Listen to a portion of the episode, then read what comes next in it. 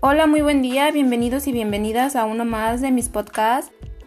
Me presento nuevamente, mi nombre es María Guadalupe García Mendoza y soy alumna del Telebachillerato Comentar el Escoplo.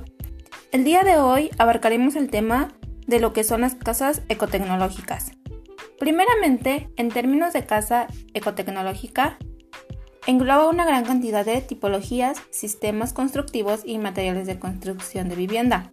Como definición en general, una casa ecotecnológica es una construcción que respeta el entorno, construida con materiales naturales y que aprovecha al máximo los recursos naturales del sol y de la tierra para conseguir el confort de su hábitat.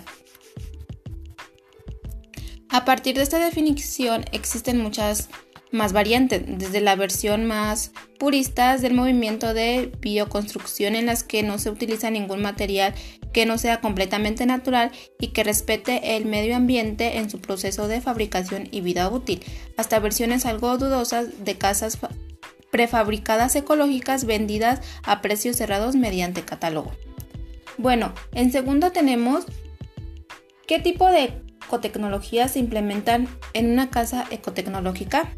Bueno, varían, ya que pueden ser sistemas fotovoltaicos, aislamientos térmicos, ventanas térmicas, ecotecnología para el hogar como es el calentador solar, calentador o gas de mayor eficiencia, aire acondicionado eficiente, películas de control solar, acabados reflectivos en techos y muros, impermeabilizantes, ventiladores de techo.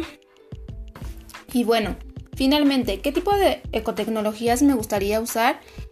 Eh, me gustaría usar el lo que es el calentador solar, ya que si bien se ha visto hasta en los comerciales de TV, calentadores solares para el agua, estos son los más ocupados dentro de las tecnologías, ya que eliminan por completo el uso del gas para calentar el agua, para instalar esta ecotecnología en nuestro hogar, lo que debemos empezar por poner será el colector solar plano, el cual se encarga de reunir la energía de los rayos ultravioleta del sol y estos los envían al termotanque. Aquí es donde se encuentra el agua buena a una muy buena temperatura.